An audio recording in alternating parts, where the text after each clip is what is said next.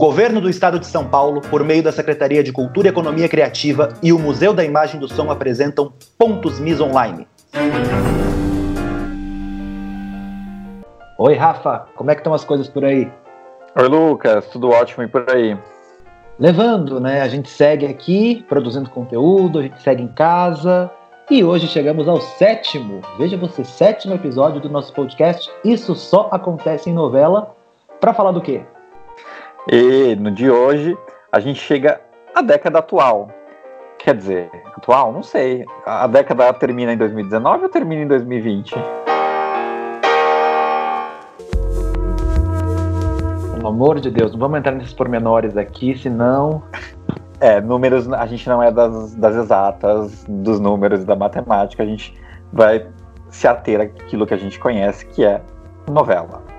É, mas hoje a gente vai falar da década atual, das principais novelas que surgiram nesse tempo e também da pulverização do público, não só para outras emissoras, como principalmente para outras plataformas como os streamings de internet. Exatamente. Quando a gente olha para 2010, 2011, o diálogo da televisão com as outras plataformas ainda era muito incipiente. Eu lembro que Passione de 2010, uma novela das oito ainda, a primeira novela das nove da Globo com esse título atribuído pela própria emissora, é a seguinte, Insensato Coração. Passione tinha vídeos de depoimentos dos personagens produzidos especialmente para a internet. Esse material tinha uma dinâmica que, por exemplo, a versão do SBT para Era Moisés já utilizava. Ao final de cada capítulo, um personagem falava com o público, comentando sobre situações da trama, o que aquela personagem pensava da vida, uh, de outros personagens. No caso de Passione, esse conteúdo era disponibilizado no site da novela na internet. Acho que não à toa também a gente está falando de duas tramas que tinham Silvio de Abreu por trás, de alguma forma. A gente comentou aqui que nas novelas das sete dele essa quebra da quarta parede durante a ação era muito comum. No caso de Eram Seis e Passione, no entanto, a gente está no terreno do drama, e isso é algo à parte, então, não é algo que acontece ali no decorrer dos capítulos, no meio do capítulo. Isso é para além da narrativa. Também com relação a Passione, foram gravadas diversas cenas sobre qual personagem morreria ali mais ou menos do meio para o fim da novela. Acho que mais cinco cenas foram gravadas. E esse material, essas cenas foram sendo disponibilizadas pela Globo na internet, no site da novela, na semana em que essa morte ocorreria na trama. Se a cena era exibida na internet, portanto, significava que não era aquele personagem que ia morrer na novela. Quem acabou morrendo de fato na história foi o personagem do Werner Schumann, o Saulo. Todo esse grande parêntese só para dizer que no início dos anos 2000, a Globo estava ali tateando o ambiente virtual ainda, com uma proposta que não deixa de ter o seu atrativo, mas ainda o que ia para o virtual ainda seguia muito a linguagem da televisão. Você ainda não tinha uma linguagem própria da internet se aproveitando do conteúdo da trama, como por exemplo os memes que a gente vê hoje em dia aos montes. Mas de qualquer forma, a Globo já buscava um diálogo com a internet porque existia, já existia essa pulverização do público para outras plataformas. E onde a audiência vai, a TV vai atrás. No decorrer dessa década, o streaming emerge com um vigor muito forte, tanto é que as emissoras com maior intensidade nesses últimos anos vão passar a investir nas suas próprias plataformas de streaming. Ou seja, a televisão não cabe mais só numa caixa, naquela caixinha ali no móvel da sala, mas ela se expande para o ambiente virtual, sempre acompanhando o público e o público acompanhando de outra forma a televisão, esse conteúdo. Tem um processo aí de retroalimentação muito interessante que com certeza vai merecer a nossa atenção nos próximos anos. É, a gente comentou um pouco sobre isso, né, sobre essa fuga do, de público, sobre a nova maneira de assistir televisão uh, no nosso primeiro episódio. Então, se você perdeu, a gente recomenda que você volte lá uh, ao primeiro escute para poder entender melhor como que é essa nova dinâmica. Uh, a gente não vai entrar muito nesse assunto aqui, porque já foi comentado, mas é, é interessante notar que essa nova plataforma ela interferiu demais não só uh, na audiência, que teve uma queda significativa depois dos, do, de 2012 até hoje, né, nos números de audiência, mas principalmente na maneira como a, as novelas são contadas. Então teve um apuro estético é, maior e até mesmo e principalmente e ainda bem nas narrativas.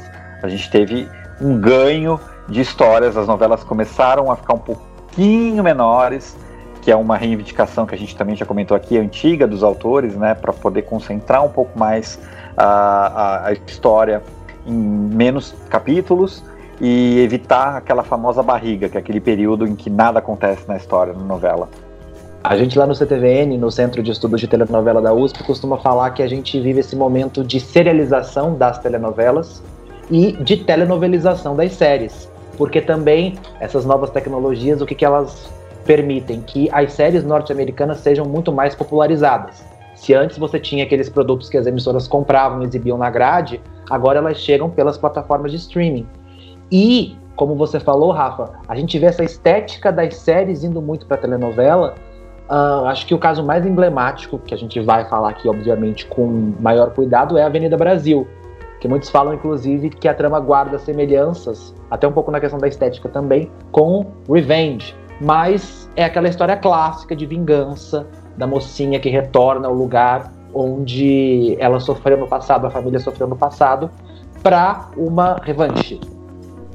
É, eu acho que a gente, sem dúvida alguma, a Avenida Brasil é o grande marco da década e talvez da televisão uh, nos últimos 20 anos, uh, mas a gente não pode falar de Avenida Brasil sem considerar a trama anterior do João Manuel Carneiro, que foi a favorita, que já brincava com esses elementos de ambiguidade uh, dos protagonistas. A gente não sabia em a, em a, favorita quem era mocinha, quem era, era vilã, até determinado capítulo, e depois tem a revelação e a história volta com o maniqueísmo que é tão necessário ao melodrama. Mas em Avenida Brasil, o próprio João Emanuel Carneiro confessou que a Nina, que era a protagonista feita pela Débora Falabella, ela surgiu da Flora, que era a vilã de A Favorita.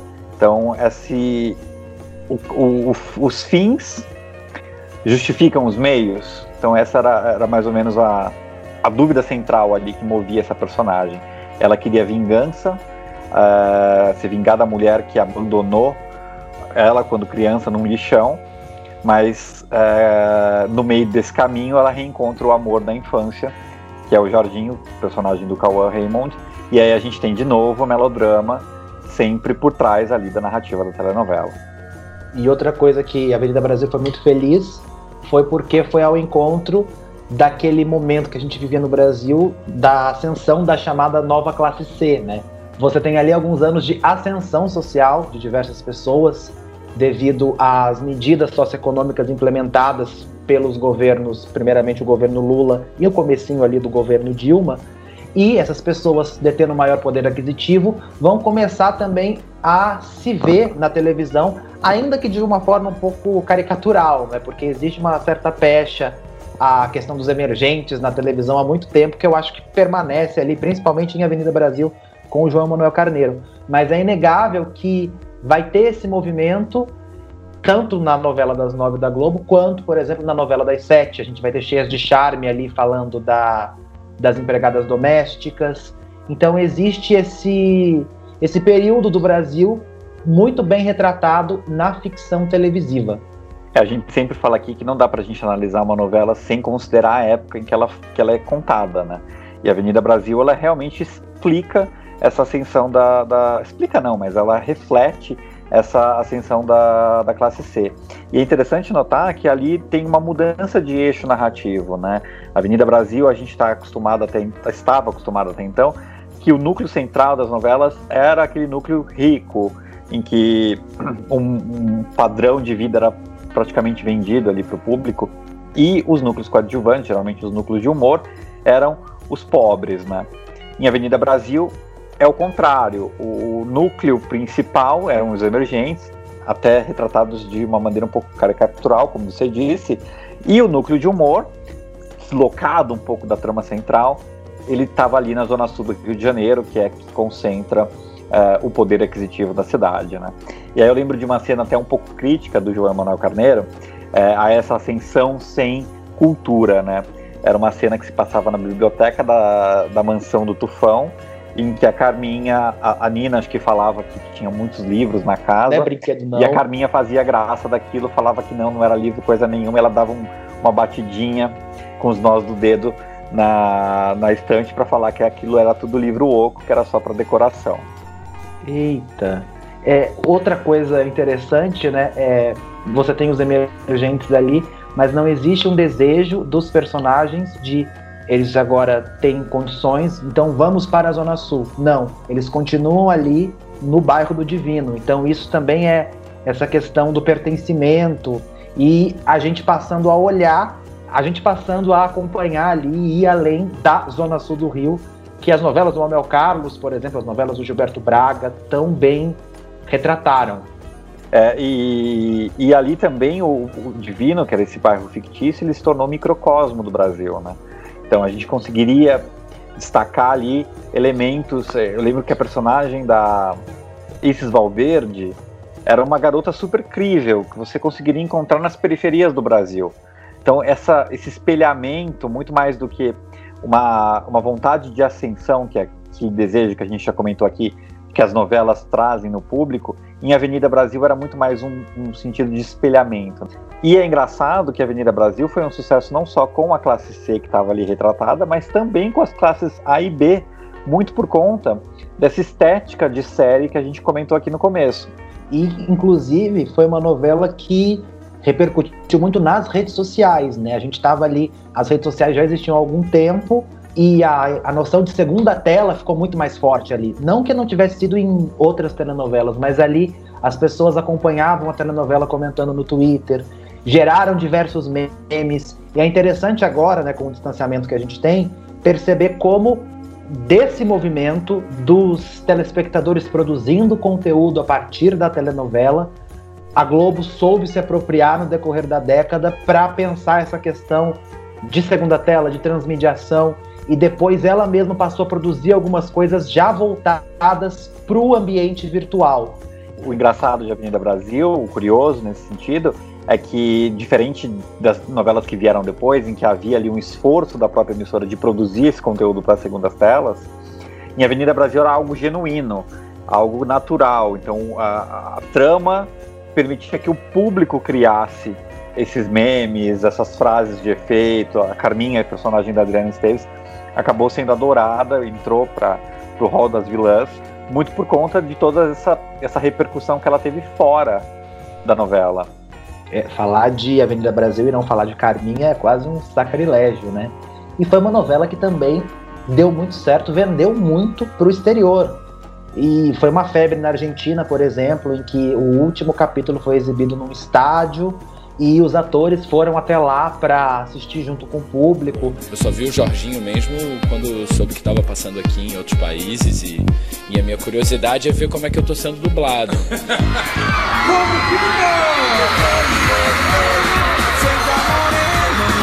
Teve toda uma comoção, se eu não me engano, é a telenovela mais vendida da Globo. E isso porque é de 2012, superando Escravizaura, que já tinha sido um grande sucesso, Da Cor do Pecado, do próprio João Manuel Carneiro, uma outra novela que até me causou surpresa tá ali, porque foi uma novela que particularmente eu gosto muito e tá nessa lista, é A Vida da Gente, da Alicia Manzo. É, a Alicia ela é herdeira natural do, do Manuel Carlos, né? É, mas com, com, a, com, esse estouro de vendas internacionais, o João Manuel Carneiro se tornou o autor mais vendido do Horário das Sete, com o Da Cor do Pecado, e do Horário das Nove, com a Avenida Brasil. E outra coisa que, a gente, que eu gostaria de destacar sobre a Avenida Brasil é a liberdade que o elenco teve de improvisar.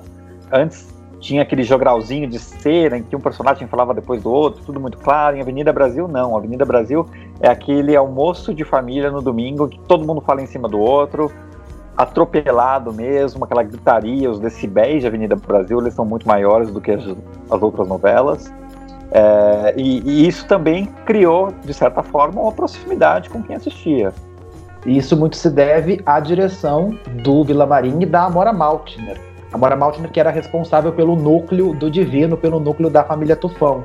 É engraçado porque ela leva isso para outras novelas dela, e por exemplo, em Joia Rara, que era uma trama de época passada nos anos 30, você via o núcleo do Cabaré, se eu não me engano, da Anissete Bruno e do Marcos Caruso, todo mundo falando ao mesmo tempo, atropelado, enfim. É, E aí isso meio que foi também para as outras produções, até um pouquinho agora antes do final da década.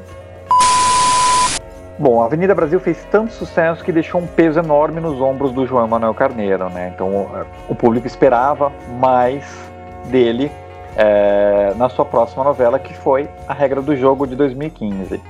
O problema é que a Regra do Jogo teve uma herança não muito boa da novela anterior que estava sendo exibida, que foi Babilônia, do Gilberto Braga, do Ricardo Linhares e do João Ximenes Braga. Foi uma novela complicadíssima, que era para comemorar os 50 anos da Globo, mas que na verdade foi quase que desesperadora para a emissora, porque ela sofreu uma rejeição muito forte. E a trama da Record, que é a trama que a gente vai falar um pouquinho mais aqui, que foi os Dez Mandamentos, roubou completamente o público de Babilônia. E quando a regra do jogo estreou, a tarefa era não só cumprir com a expectativa do público, mas principalmente retomar aquele, aqueles telespectadores que foram perdidos para a concorrência. A Record vinha de uma tradição de minisséries bíblicas, desde o início da década, com a história de Esther, Sansão e Dalila. Em 2015, justamente o ano em que ela resolve investir na sua primeira telenovela bíblica, pegando justamente a saga de Moisés que de fato é uma história que tem muito apelo. E deu muito certo, porque você tinha ali aquele momento delicado da Globo com Babilônia. Acho que disso a gente pode puxar para algo maior também. Você também já via o recrudescimento de uma onda conservadora ali no país, na América Latina, de forma geral, no mundo, enfim. E Babilônia, o primeiro capítulo ficou marcado pelo beijo entre as personagens da Fernanda Montenegro e da Natália Timber.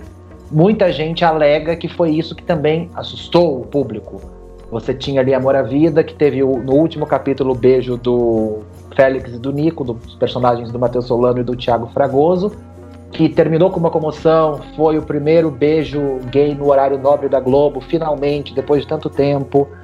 Depois você teve ali em Família que não foi muito bem, mas o romance das personagens da Taina Miller e da Giovanna Antonelli foi bem aceito. E agora Babilônia, meio que alimentando aquele uma espécie de mito, uma regra não escrita da televisão de que para você ter um casal homoafetivo na sua telenovela e ele ter uma boa aceitação junto ao público, você tem que construir passo a passo a história deles, fazer com que a audiência se envolva e talvez coroar isso no último capítulo com um beijo.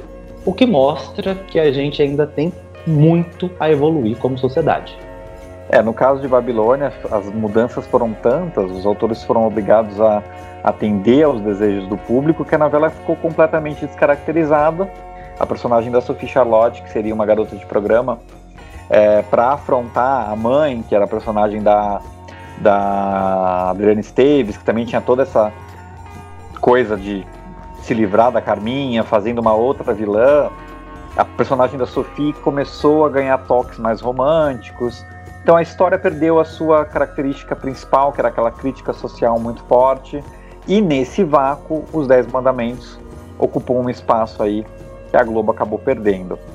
E na estreia da regra do jogo, que a Globo esperava ali manter, não é segurar a audiência da Record que estava cada vez mais crescente, as telenovelas não concorriam diretamente no início, né? Os Dez Mandamentos iam ao ar ali 8 e meia, você tinha a novela das nove da Globo indo ao ar 9 h 15, 9 e meia, mas com o sucesso, a Record passou a estender a duração do capítulo dos Dez Mandamentos e por muitos capítulos as duas novelas batiam ali, né, o final de uma e o início da outra. Tanto é que depois de algum tempo a Globo inclusive começou a atrasar a entrada de A Regra do Jogo. Eu lembro que a novela chegava a começar 10 para as 10 da noite. E Sim, os Dez Mandamentos ali batendo recorde atrás de recorde de audiência. Foi na estreia da novela, não me lembro agora, foi na estreia de Regra do Jogo que teve a abertura do mar pelo Moisés? Não, não, não. Eu não lembro se estava perto. Mas quando a novela estreou, justamente quando a regra do jogo estreou, eles começaram a aumentar os capítulos de Os Dez Mandamentos. E aí o ponto culminante foi a abertura do Mar Vermelho, que foi o capítulo em que a novela, a média de Os Dez Mandamentos, a média do capítulo de Os Dez Mandamentos, foi maior que a média do capítulo de A Regra do Jogo. E, inclusive, né, nesse dia, a hashtag Mar Vermelho, a gente está falando aqui das redes sociais, a hashtag Mar Vermelho chegou a ficar ali nos Trend Topics do Twitter nos trade topics mundiais do Twitter. Então, teve toda essa comoção e teve, eu me lembro que eles fizeram um capítulo inteiro de fato da abertura do Mar Vermelho. Então eles ficaram enrolando ali, tinha uma cena do pessoal começando a atravessar, ia para outra cena, para criar essa esse clímax, digamos assim, e o final do capítulo ser coroado com aquela cena com efeitos importados de Hollywood, tem toda essa esse cuidado da Record também que com essa expertise em ficções bíblicas, primeiro minissérie, séries, depois telenovela, foi se aperfeiçoando na questão da caracterização e na questão dos efeitos especiais. E isso ali coroou o sucesso de Os Dez Mandamentos, que foi outra telenovela que foi muito vendida, foi uma porta de entrada ali para Record no mercado latino-americano, principalmente. Foi o capítulo do Mar Vermelho também foi exibido no estádio de Buenos Aires com atores da mesma forma que o último capítulo de Avenida Brasil, porque também é isso, né? É, é uma trama universal, inquestionável, e tem esse apelo da, da ficção bíblica e das, das histórias como um todo, né? Dessas histórias que estão no nosso imaginário, que forjam o, esse arcabouço universal de histórias, digamos assim. E a história se repete, né, Lucas? Como a gente falou aqui da manchete, quando as novelas fazem muito sucesso, eles começam a usar aquela aquela fórmula exaustivamente. E é como uma roupa que a gente usa todo dia. Quando você vai lavando, lavando, lavando, ela vai perdendo a cor, vai desbotando. E é o que acontece com as novelas bíblicas da Record, né? Depois de Os Dez Mandamentos, teve a Terra Prometida, que era uma continuação de Os Dez Mandamentos, mas começa ali a ter é, o vigor das tramas bíblicas, acaba se desvaindo ali né? nesse, nesse tanto de novela bíblica uma atrás da outra. Só que no caso dos Dez Mandamentos, acho que a Record estendeu até além da conta. Você via no final da novela os atores exaustos, a expressão deles ali, o Guilherme Weber, você percebe que era o cansaço em pessoa, ele que fazia o Moisés, né? É, e não só isso, a Record dividiu a novela em duas, né? Ela, depois ela teve um, uma continuação é, da novela, que é a parte 2, que também não repetiu o sucesso da primeira parte. Foi, e foi uma divisão bem arbitrária, porque justamente eles acabam nesse período de comoção, acho que uns cinco capítulos depois da abertura do Mar Vermelho, se eu não me engano, alguns capítulos depois, e meio que não tem ali um gancho bem definido, porque é isso, é tudo um pouco no susto. Ah, então temos esse produto, vamos ver até onde a gente pode aproveitar desse produto. Foi o que aconteceu com os Dez Mandamentos. Eu acho que até a segunda fase teve ali, foi bem de audiência, mas não causou aquela comoção como a primeira parte da novela. E depois as outras tramas foram esgarçando isso até que a gente chegar ao Apocalipse, que inclusive está reprisando agora pela Record. Gostaria de saber quem é que escolhe reprisar numa pandemia uma telenovela chamada Apocalipse, tudo bem, mas enfim. E depois a gente teve ali Jesus, que teve uma audiência ok, mas nada, nada comparado aos Dez Mandamentos. O que pode ter sido o pulo do gato da Record é que essas novelas de fato fazem muito sucesso na América Latina, nos Estados Unidos de língua hispânica. Jesus, se eu não me engano, é primeiro lugar pela, pelas emissoras de língua hispânica dos Estados Unidos também. Então, ela achou ali um nicho que satisfaz de alguma forma ainda, apesar dessa decadência dos números, o mercado interno e o mercado externo também. E outra emissora que encontrou um nicho também e, e, que soube explorar de uma maneira um pouco mais inteligente do que a Record, nesse sentido, que conseguiu manter ali uma continuidade dos números, foi o SBT, que desde 2012 voltou a investir em tramas infantis com Carrossel, remake de Carrossel, que tinha Larissa Manoela, que hoje foi para Globo, né? Já está lá na, como vai ser protagonista da próxima novela de uma das próximas novelas das seis da Globo. Mas o SBT ali com uma trama fácil, de, de fácil entendimento, colorida, que chama a atenção das crianças, conseguindo dar ali 10, 12, até 15 pontos de audiência, que para o padrão do SBT é considerado satisfatório. E está sempre ali com uma novelinha infantil no ar, novelas que duram quase um ano e meio, que é algo inimaginável, mas ali tem recursos de edição, é, cenas de dança com música, as crianças não tem a, história necessariamente não é alterada e assim tem um número musical ali no meio que faz a alegria do público e da emissora, que além disso também consegue comercializar subprodutos, cadernos, mochilas, brinquedos, enfim, tudo ali dentro da marca da novela, e fez com que o SBT também abrisse esse setor de teledramaturgia, significando mais uma porta aí para quem vive de fazer telenovela. E uma, de uma forma inteligente também, porque é aquilo que a gente sempre fala aqui. Eles resolveram ir além do que a Globo produz. Tanto a Record e o SBT não estavam querendo competir com aquele estilo de novela clássico da Globo, mas com tramas que se afastam um pouco disso. O Pontos MIS é um programa de difusão cultural do Museu da Imagem do Som de São Paulo. Levamos um pouco do MIS para diversas cidades, agitando a vida cultural do município e estimulando a formação de público e a produção cultural. No momento, estamos realizando nossas atividades de maneira remota, com sessões online de filmes seguidas de bate-papo todos os finais de semana, além de conteúdos exclusivos produzidos por nossos oficineiros e palestrantes. Fique ligado em nossa programação nos canais oficiais do museu. Hashtag Pontos Mis em Casa. Depois de todo o sucesso de Avenida Brasil, a crise que foi desencadeada na, na dramaturgia da Globo depois de Babilônia, nenhuma novela voltou a ter mais de 50 pontos. 40 pontos, então, é algo que a Globo almeja hoje em dia, chegar a 40 pontos de audiência. E a trama que conseguiu ter essa retomada foi uma trama muito recente, escrita pelo Valcir Carrasco, que foi A Dona do Pedaço. É, a Globo teve ali outros sucessos nesse meio tempo que levantaram a audiência e o moral do horário. A gente teve A Força do Querer da Glória Pérez em 2017. Em seguida, O Outro Lado do Paraíso, também do Valcir Carrasco. Segundo Sol também teve ali uma audiência acima dos 30 pontos, mas tirando essas telenovelas, as outras novelas que foram exibidas no horário das 9 da Globo tiveram uma dificuldade ali de fechar com 30 pontos de audiência de média geral. Algo que até bem pouco tempo atrás era inimaginável.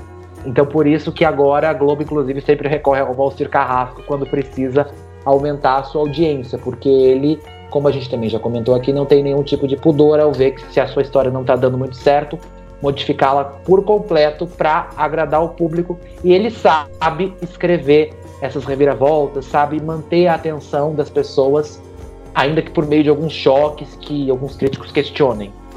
É, o, o Valcir, ele é o Coringa da Globo, né? Porque além de ter essa habilidade de mudar a história ao sabor do, do gosto do público, ele também escreve para todos os horários, né? O Valcir escreveu para 6, para 7, para as 9 e para as 11 e conseguiu um relativo sucesso em cada faixa horária que ele se arriscou, se arriscou não, mas que ele, que ele se propôs a escrever. Uh, acho que o último grande sucesso dele foi, sem dúvida, a dona do pedaço, mas a gente também não pode deixar de destacar é, Eta Mundo Bom, que está no ar agora em reprise pelo Vale a Pena Ver de Novo, que foi o último grande sucesso das seis da Globo também. E também Verdades Secretas, que a gente fala daqui a pouco, quando a gente falar melhor das tramas das onze. Voltando aqui a Dona do Pedaço, como é que a, foi uma novela que teve, sem dúvida alguma, um forte apelo popular, com personagens populares demais, a própria é, Maria da Paz, interpretada pela Juliana Paz, tinha esse. É, era a personagem que representava o empreendedor brasileiro, né, uma mulher que construiu a, a fortuna com o suor do próprio trabalho. E, e, a Dona do Pedaço tinha ali uma mistura de outras novelas que fizeram sucesso na Globo. Vale Tudo, essa história da filha que passa a perna na mãe, é, e também de Laço de Família, né, a filha que se envolve com o, o homem com quem a mãe é casada.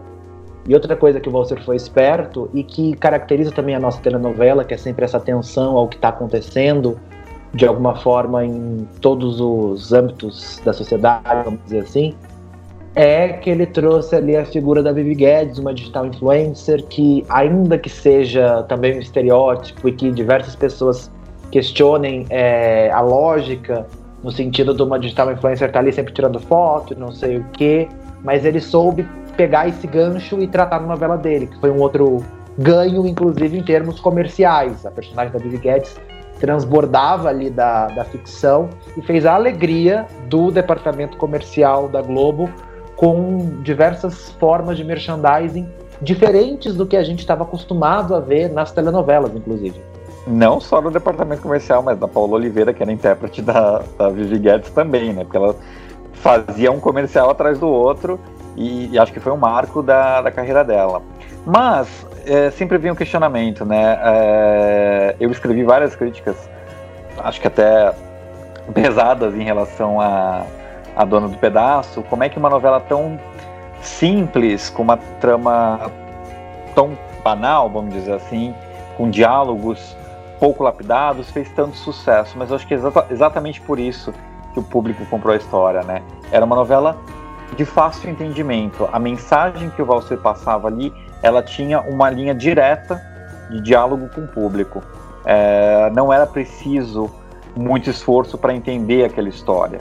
Os personagens eles não tinham nuances, eram personagens muito claros dentro do, ali da lógica maniqueísta. A gente sabia quem era a vilã, a gente sabia quem era a mocinha, e o público queria acompanhar aquela história ali para ver a volta por cima daquela mãe que sofreu horrores como uma filha que foi capaz de, de passar a perna na mãe e, e, roubar toda a sua fortuna, roubar o marido e fazer horrores.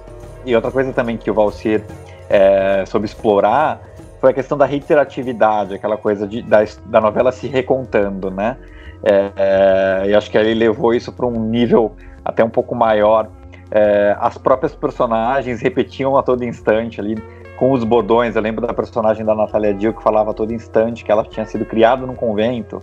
É, a própria vilã, Josiane, falava a todo instante que o nome dela não era Josiane, era Jo.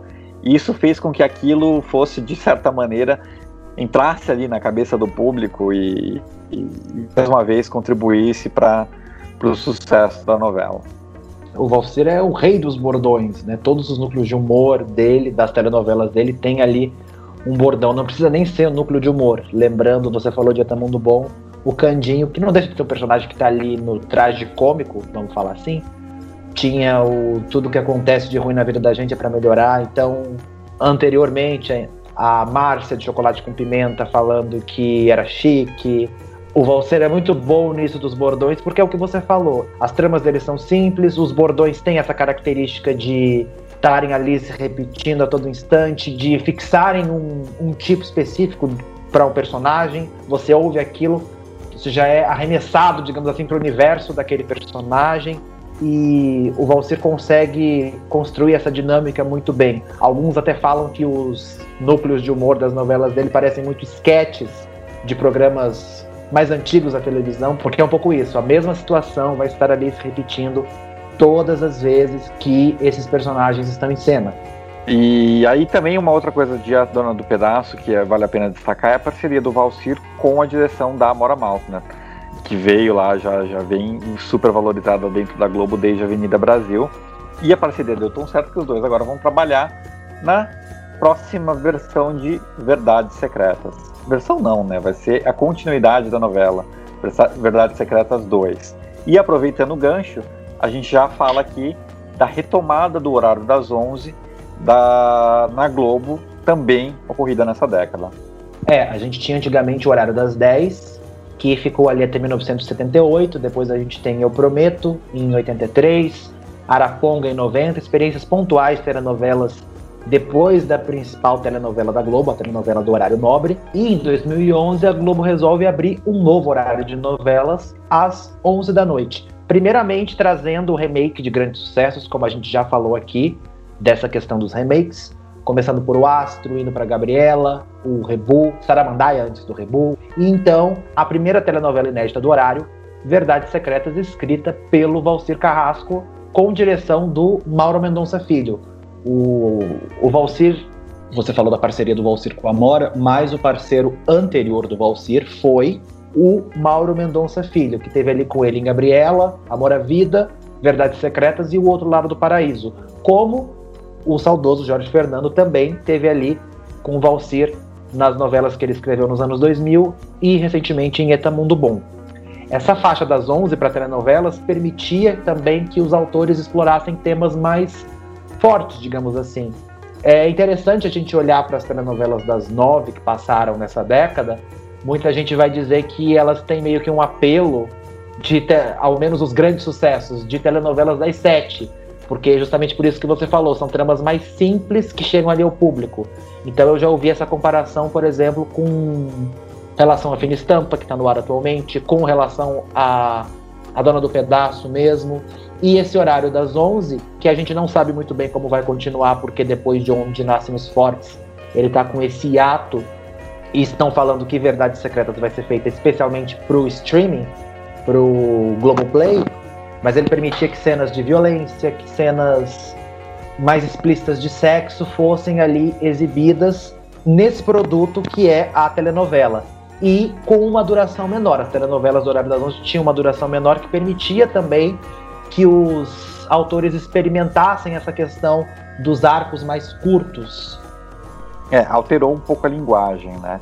E falando em alteração, também houve uma mudança de nome. A Globo passou a chamar não mais de novela, mas de super séries. Mas aí também é uma questão muito mais para venda internacional do que propriamente de formato, né? Porque essencialmente é uma novela.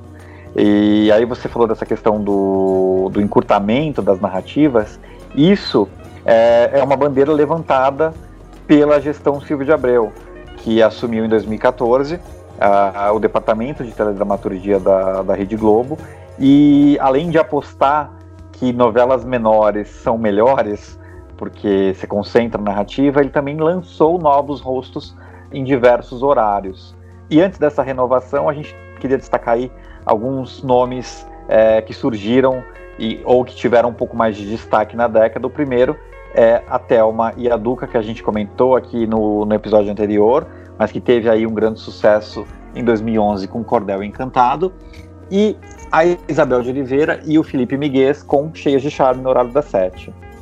Você tinha falado do Silvio, né, Rafa? É legal porque no passado ele já tinha supervisionado a primeira novela do Lombardi, nos anos 80, e depois nos anos 2000 ele vai supervisionar a primeira novela do João Manuel Carneiro, a primeira novela da Elizabeth Jean e a primeira novela da Andrea Maltaroli. Em 90, ele já, nos anos 90, ele já tinha supervisionado Maria Adelaide Amaral também com Anjo Mal. Exatamente. E essas duas duplas que você citou agora, Thelma Guedes, Duca Rachid e Isabel de Oliveira e Felipe Miguez, o que eu acho interessante é que foram duplas que fizeram muito sucesso nas. O caso da Isabel de Oliveira e Felipe Miguez na sua primeira novela, no caso da Thelma e da Duca em Cordel Encantado, e que depois, na novela seguinte, que essas duplas vão escrever, elas vão tentar reproduzir um pouco daquilo que elas tinham conseguido nas novelas anteriores, mas não vai dar muito certo, né? A gente tem ali no horário das sete Geração Brasil, do Felipe Miguez e da Isabel de Oliveira em 2014. Também em 2014, Joia Rara, da Thelma e da Duca. Joia Rara teve alguns contratempos em termos de audiência, mas também acabou ganhando o Emmy Internacional, o que não deixa de validar o trabalho das duas também mas foram novelas que não atingiram o que a Globo esperava. É, mas no caso do Geração Brasil, a gente tem que lembrar também que a novela foi completamente picotada por conta da exibição dos jogos da Copa no Brasil, né? É, é difícil manter um público fiel quando a novela não é exibida fielmente todos os dias, como a gente está acostumado. E também foi exibida naquele período, tanto ela quanto Joia Rara, de crise de audiência para Globo como um todo, né? que novamente suscitou aquela pergunta que acompanha a telenovela desde os anos 60. Será que a novela tem futuro? Qual é o futuro da telenovela? A gente vê que por mais que ela se modifique, ela continua ali firme e forte como o principal produto das emissoras que estão ali disputando disputando não, né, da emissora líder que é a Globo e as emissoras que estão ali disputando o segundo lugar de audiência, SBT e Record. É, eu acho, eu tenho um palpite muito forte com relação a isso. A novela não vai morrer tivesse que morrer, já teria morrido. É, mas com certeza ela vai sofrer é, modificações. E já está sofrendo, né? É isso que a gente comentou aqui. É, isso que você trouxe da serialização das histórias. E como qualquer produto que tem uma longevidade do tamanho da, da telenovela, é, ela vai sofrer transformações, e assim como o público também sofre. Né? Inclusive, existe ainda o que é um boato, ninguém sabe se vai acontecer ou não, a ideia de que a Netflix vai investir na produção de telenovelas. A Netflix, esse serviço de streaming que também entra na dança aqui no Brasil nessa década e que vai ser uma outra porta, um outro mercado de trabalho para atores, para roteiristas, diretores, Então é legal você ver o mercado ali aquecido de todos os lados. A gente tem também um boom de produções na TV a cabo, enfim, ainda que o mercado agora esteja em crise por conta do coronavírus e por diversas questões envolvendo a gestão da Ancine sob o atual governo, a gente estava numa época ali de diversas possibilidades para o mercado audiovisual, o que é sempre muito importante. É, eu acho que no primeiro momento há uma tendência realmente de desaceleração dessas produções todas, mas é, é impossível a gente lutar contra o progresso, né? Não, não tem como a gente ignorar a chegada desses gigantes do streaming, não só a Netflix, mas a própria Amazon, é, a Apple TV, que ainda não tem produção no Brasil, mas eu acho que também é uma questão de, de tempo para começar a olhar para um mercado tão grande quanto o nosso. E o que é mais curioso disso, eu lembro que eu vi essa discussão no podcast UOL BTV, com o Maurício Sticer, Flávio Rico, Chico Barney e Débora Miranda, e eles debatiam isso da Globo não ter cedido o seu conteúdo, porque quando a Netflix chega, você encontra lá, ainda hoje você vê as novelas bíblicas da Record, antes você tinha também as novelas infantis do SBT, então você tinha as emissoras disponibilizando conteúdo para Netflix e a Globo batendo pé segurando o telenovela, séries, justamente para depois gerar esse serviço que é o Globoplay. Então acho que é um pouco inquestionável essa visão estratégica da Globo desde aquele período de que o conteúdo que você produz é a sua cara, é o que mais importa. Tanto é que depois a gente falou do Globoplay, mas a Record hoje tem o Play Plus, também é um serviço pago. O SBT tem um serviço gratuito que inaugurou no ano passado, o SBT Vídeos, pouco divulgado, inclusive, mas você vê as emissoras correndo atrás, algumas, como a Globo, investindo pesado, outras ainda tateando um pouco, mas é inquestionável que essas novas plataformas vieram para ficar e para disputar ali com a televisão a atenção do público. E aí falando aqui especificamente do Globoplay, que agora a Globo disponibilizou várias novelas antigas e vai continuar fazendo essa disponibilização ao longo do tempo dos seus grandes clássicos. E eu espero realmente, só para arrematar aqui o nosso episódio hoje, que eles voltem com Sete Vidas. Você falou de A Vida da Gente, da Alicia. Eu falo aqui de Sete Vidas, que eu acho que é uma das novelas mais lindas que a televisão já produziu. É, é uma novela curtinha, como todas as novelas da Alicia. Alicia, que é a próxima autora titular é, da trama que vai substituir, que já era para estar no ar, inclusive, né? Não fosse todo esse essa paralisação, mas depois de Amor de Mães, parte 2, vem a nova novela das, das nove, que é escrita pela Alicia Manso.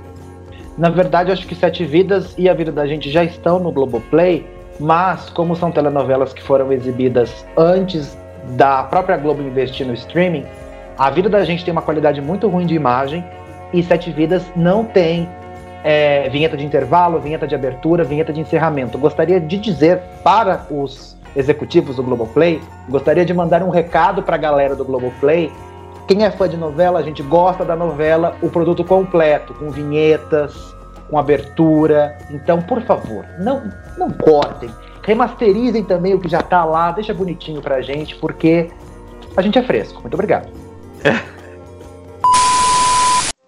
A gente chegou ao fim deste episódio, mas não significa que o nosso podcast chegou ao fim, porque semana que vem a gente vai trazer um tema super especial que também tem tudo a ver com as novelas. Isso mesmo, a gente vai falar dos outros formatos da ficção televisiva. A gente já abordou aqui uma coisa ou outra relativa a série, minissérie, mas eu vou focar nisso na semana que vem. Agradeço então você que está aqui nos ouvindo sempre. Lembrando, se tiver alguma dúvida, só escrever para a gente no e-mail pontosmisapresenta.gmail.com ou então comentar os nossos episódios usando a hashtag Isso Só Acontece em Novela ou Pontos Miss em Casa. Vai ser um prazer ouvir o que vocês têm para falar sobre o nosso trabalho. E claro, se vocês tiverem dúvidas, a gente vai fazer o possível para poder respondê-las aqui no ar. Isso mesmo, galera. Então a gente se vê, ou se ouve, ou vocês nos ouvem, no próximo episódio, na próxima semana. Tchau, tchau. Valeu, gente. Um grande abraço. Tchau, tchau.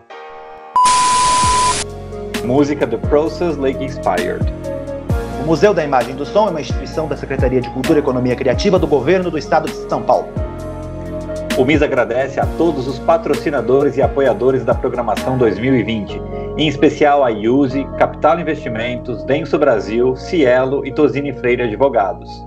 Esse podcast integra as campanhas hashtag Misa em Casa e hashtag Cultura em Casa.